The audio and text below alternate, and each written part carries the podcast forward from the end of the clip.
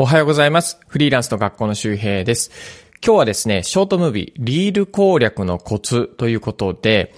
えっと、僕の最近6本のね、えっと、リールがだいたい平均再生で言うと20万回ぐらい出ています。で、最高再生回数で言うと90万回ぐらいで、えっと、僕のインスタのアカウントは今日、あの、このチャプターにつけておくので、どんなリールを出してるかぜひ覗いてみてください。で、まあ、これまでまあ100万再生とかも出してきて、まあ最近多分アルゴリズム変わってきた中でも、まあ最直近6本で言うと平均20万再生ぐらい出てるので、僕が気をつけてることプラス、あの、松田家の日常っていうあの、TikTok でね、コンサルされている、あの、関さんが言われてたことも含めて、今日はまあ、ショートムービーに共通する、こう、伸びる、ショートムービー、リール、TikTok の、まあ、共通点、プラス、これやったらいけないよねっていうことを話したいと思います。で、まず、まあ、伸びる動画の共通点として何かというと、これもめちゃくちゃシンプルで、視聴維持率なんですよ。視聴維持率。で、これ何かというと、YouTube でもある概念なんですけど、例えば YouTube で10分の動画を上げました。で、平均的に、例えば、まあ、100人の人が見て、まあ、50人が50%、要するに5分間見ました。で、残りの人は、えっ、と、0分、まあ、今、1秒見て、ね、見なくなりましたとかっていうと、だいたい平均、視聴時間、視聴再、まあ、平均再生率が出て50%っていう風に出るんですね。まあ、要するに、100人ぐらい見て、何人ぐらいが、平均的にどこで落ちてるかっていうことです。で、これが、より長く見られれば長く見られるほどいいし、多くの方が、例えば初期離脱している。もう YouTube で言うとほんと最初の15秒とかって言いますけど、この15秒でもう落ちているのであれば、まあ本当その後の動画っていうのは伸びないよっていう風になってるわけです。で、なんでじゃあどこの YouTube も TikTok もインスタもそういう平均再生時間とか維持率を気にするかというと、これが結局コンテンツの満足度を一番表してるからなんですよね。で、これはめちゃくちゃシンプルで、要するに、あなたがこの例えば今このボイシーをここまで聞いているっていうことはどういうことかというと気になるからですよね。で、もちろんこれで、じゃあこれで終わりますとか、わかんないですって言ったらダメだけど、まあさすがにそれはオチとしてなさそうだ。だからまあ、音声配信とかもだいたい8割ぐらい聞かれるっていうことです。この80%ぐらいが平均的な干潮率として実はあるんですね。音声配信で言うと。長いよね。で、まあ、TikTok とか YouTube とかも、まあ、同じように要するに長く見られれば長く見られるほど満足度が高いので、長く見られれば長く見られるほど広告の再生回数も増えるよね。だからプラットフォームは長く見られる動画を基本的には押すわけです。それはユーザーの満足度も高いし、プラットフォームも広告が回るから儲かるよね。ウィンウィンだよねっていうことです。だから気をつけた方がいいっていうのは、とにかく長く見てもらうということです。とにかく最後まで見てもらった方がいい。で、じゃあそういう最後まで見てもらえる動画を作るために何が必要なのかっていうことなんですよ。例えば、一番最初の冒頭で、まあ、ショートムービーでも何でもいいよ。今日めちゃくちゃお金稼げる方法をお伝えします。でも、一番最後に言います。じゃあ、なんだよってなって、まあ、離脱される可能性あるよね。怪しいとかってね。で、それができないわけです。なんだけど、素晴らしいクリエイターさんは、要するに、最後まで見られる、平均的に半分ぐらい見られるとか、長く見られるように工夫してるわけですよね。これ、どういう仕組みだと思いますか？どういうことを気をつけたら最後まで見られると思いますか？で、これめちゃくちゃシンプルで、一番最初の3秒、ちゃんと見てもらうっていうことです。もちろんね、最初の3秒見たからって言って全部見るかわからないんだけど、人間っていうのは、その自分が3秒間眺めたものとか、まあ要するにその眼球を動かさずに、じっくり3秒ぐらい見た。ものとかっていうものを、要するにその自分が興味があってそれを見ているのか、または、3秒見たから興味があるというふうに判断したのかわからないですよね。これよく脳科学とかでも言われてて、一目惚れってありますけど、あれは男女なり、その、えっ、と、一目惚れする対象同士が、だいたい5秒ぐらい、あの、眺めるっていうか、目が合い続けるってことなんですよ。日常生活で5秒目が合うって、ヤンキーの喧嘩以外ないですよ。どこ見てんだこらみたいなね。メンチ切ってんじゃねえぞみたいな。やっぱそれは5秒間じっくり、やっぱお互いの目を見続けたら、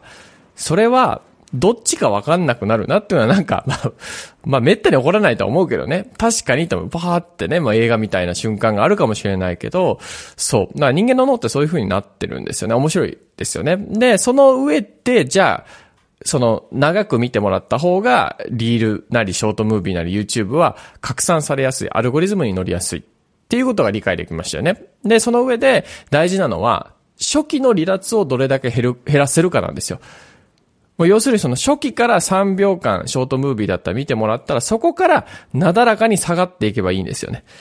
うん。まあもちろん 100, 100, 人が100人とも最後までいるわけじゃないので、ちょっとずつ脱落はしていくんだけども、その、じゃあ1、その3秒終わった後の4秒目までに99人が残ればいいし、じゃあ4秒から5秒目までのとこに、例えば85人が残ればいいし、それとは、なだらかなこう富士山の裾野みたいに離脱の曲線になっていくわけです。それがスコーンって下がらないようにすればいいわけです。そうすると、平均的には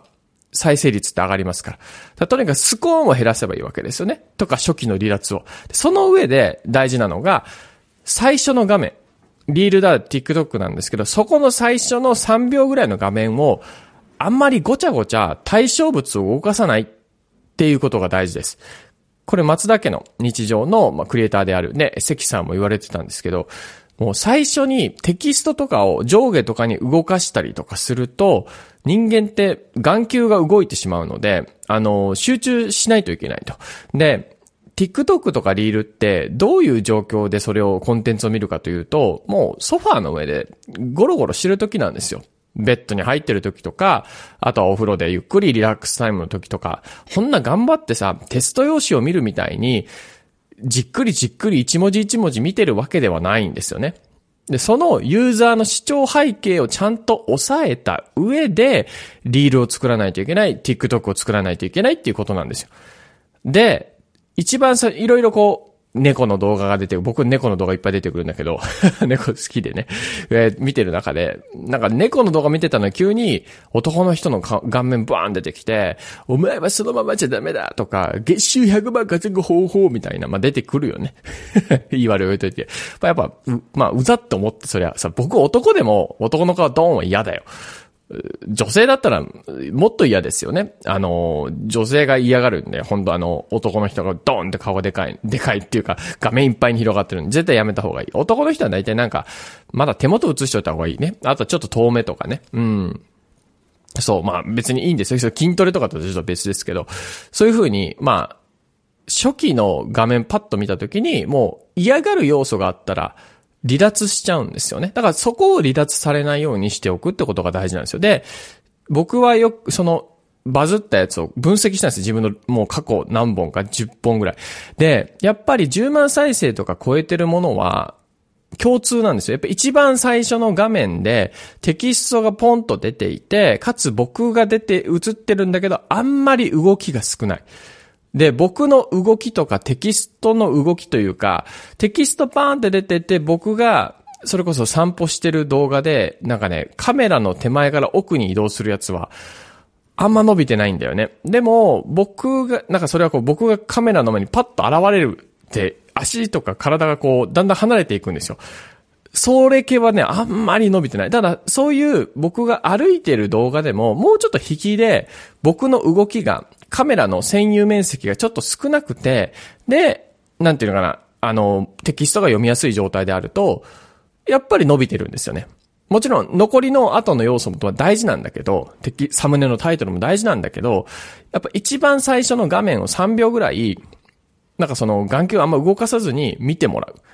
で、その状態を作ってれば、後の内容しっかりちゃんとやっておけば見られます。だから何が言いたいかというと、どんなにいい内容だったとしても、一番最初ごちゃごちゃごちゃごちゃさせてしまうと、